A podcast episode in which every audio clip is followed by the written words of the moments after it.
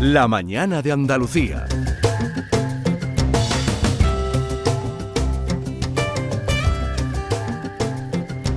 Pues iniciamos nueva hora aquí en la mañana de Andalucía con una servidora y la buena compañía de Yolanda Garrido, Norma Basaúl. Todavía una hora por delante que tenemos. eh, Cargadita de cosas, Beatriz. Hombre, y tanto ¿Cómo que con sí. qué? Pues mira, eh, vamos a hablar porque este domingo, día 10, se cumple. eh, se cumplen años, 75 años del Día de los Derechos Humanos. Entonces vamos a hablar enseguida eh, con el coordinador de la Asociación Pro Derechos Humanos en Andalucía. Después vamos a hablar de una película, La Reina del Convento, con Carmen Perona, que nos acompañará en nuestros estudios. Vamos a pasar un ratito estupendo, estupendo, hablando Seguro. de las curiosidades de Está esta- de garantizado esta porque vaya película cómica que por lo que yo estaba viendo pues, no se ha estrenado todavía, No. ha habido un preestreno. Sí. El estreno es para febrero, pero, pero Apunta, ¿eh? promete, promete y vaya el elenco que trae. Sí, Sí, que sí. nos va a visitar su directora y también hablaremos con alguna de las, Sí. de las actrices. Vamos a hablar con los compadres, con Alfonso Sánchez y con Alberto López. Esta noche vuelven eh, entre compadres y tiene- también tienen muchísimas curiosidades que contarnos de todo lo que viven y de todo lo que forman en cada uno Que de, la de forman, las ¿eh? La forman. Sí. Y hablaremos de música con Antoñito Molina al final de nuestro Anda, programa que pondrá el broche a, a esta mañana de Andalucía de este lunes. Así que un lunes maravilloso. Pues sí que es verdad, y cargadita que viene esta hora. Así que vamos al lío y vamos eh, con esa entrevista. Me dicen que ya está pinchado, como decimos nosotros en nuestro argot, eh, Diego Boza, que es el coordinador de la Asociación Pro Derechos Humanos de Andalucía. Diego, ¿qué tal? Muy buenos días. Hola, muy buenos días. Bueno, estamos de aniversario 75, nada más y nada menos del Día de los Derechos Humanos.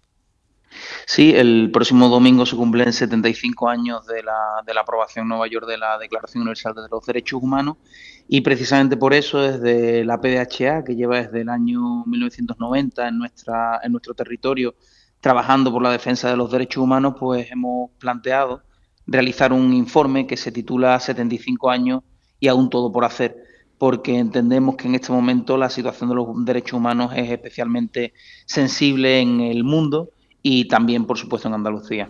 Hombre, en 75 años seguimos con un montón de guerras eh, en el mundo, las más próximas eh, para nosotros, la, de Oriente Próximo y la de Ucrania, pero hay otras muchas en, en el mundo eh, que los medios no, no abordamos por aquello de la distancia o de lo poco que tengamos que ver con el país en cuestión, pero que eh, lo cierto es que las guerras siguen y los derechos humanos se cuidan poco y sobre todo con, con- con otros combates que tenemos por delante, como por ejemplo puede ser el caso del cambio climático, ¿no?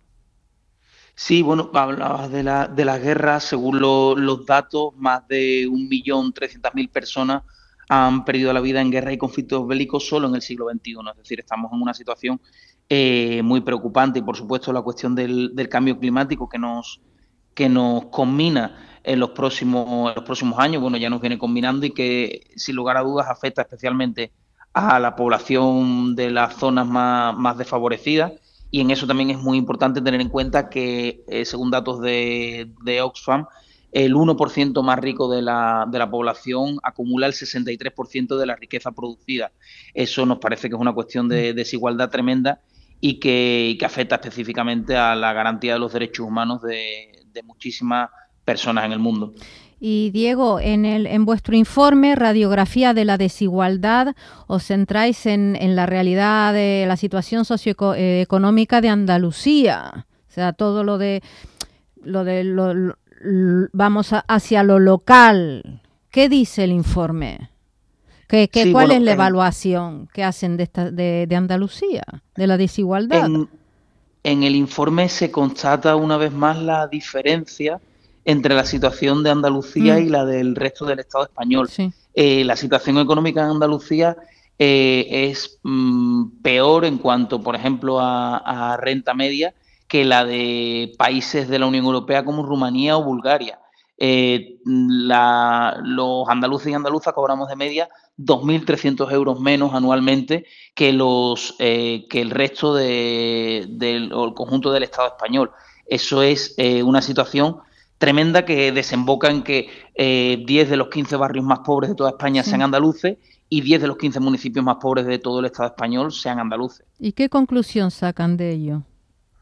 Bueno, eh, entendemos que hay una situación de desigualdad de, base que está probablemente vinculada al desarrollo histórico de otras zonas del territorio español y el deficiente o el eh, inadecuado desarrollo en el caso de Andalucía, pero que esa situación, eh, cuando Andalucía ha dejado de ser agrícola y se ha convertido en, en una comunidad urbana, se ha mantenido y se ha mantenido porque se ha desarrollado eh, una, o se ha intensificado el monocultivo turístico que no ha permitido el incremento o la mejora de la situación de los andaluces y que desemboca, como decimos, en una situación de, desigualdad que además eh, los gobiernos autonómicos, especialmente el actual, no han, no han asumido y no han querido revertir. Mantenemos esa situación de forma, de forma prácticamente crónica y una situación de desigualdad interna y hacia el resto del Estado español que eh, consideramos que es inaceptable.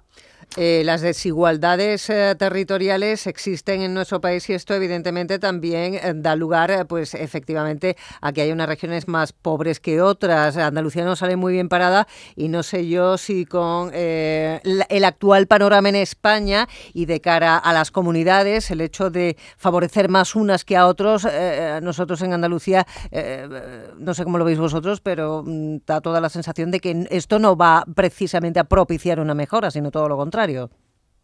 Bueno, eh, no creemos que la situación vaya o, dependa de lo que está ocurriendo ahora mismo, sino que es una situación que llevamos muchos años manteniendo y que es una situación que no se ha revertido en, ningún, en ningún momento. Eh, eso nos preocupa especialmente porque la situación se mantiene a lo largo, a lo largo de la historia y eh, aunque algunas cifras mejoran, eh, sigue, sigue habiendo un diferencial muy grande con el resto con el resto del Estado y seguimos planteando, por ejemplo, que el 35, eh, más del 35% de las personas en Andalucía se encuentran en riesgo de pobreza y exclusión social. Mm. Son datos que ya digo que ya no son solo en relación con España, sino que nos plantean situaciones que son equiparables a los países más pobres de la Unión Europea. Y entendemos que eh, hace falta un compromiso de las administraciones, de la autonómica en primer lugar, por asumir esta situación y trabajar desde Andalucía para romper ese, eh, esa desigualdad, esa diferencia y también, por supuesto, de la administración estatal. Yolanda. ¿Cómo, ¿Cómo ha sido elaborado este informe? Bueno, eh, hemos eh, trabajado en base a los datos que nos ofrecen otros informes, como por ejemplo los del propio Tribunal Superior de Justicia de Andalucía, el informe del estado de la pobreza de 2023 o informe de, Save the Children, eh, sacando de ahí los datos de la, de, la, de la población andaluza. Y en ese sentido sí que quería eh, señalar específicamente eh, otra cuestión que nos resulta muy importante, que es la relacionada con la feminización de la pobreza. Y además el hecho de que en Andalucía, desde el punto de vista, en, en Andalucía el número de víctimas mortales de violencia de género representa en prácticamente un tercio de las ocurridas en el conjunto de España, mm. eh, cuando Andalucía solo representa el 17% de la población. Creemos que eso también es un punto que hay que tener muy en cuenta porque las cifras de violencia de género van subiendo de forma continuada desde el año 2021. Un punto, yo diría que una, un, gran pilar de todas las desigualdades y de la falta de derechos humanos en el mundo. Eh, Diego Boza, coordinador de la Asociación Pro Derechos Humanos de Andalucía, gracias por este rato y por contarnos un poco cómo está la situación. Un saludo, muchas gracias.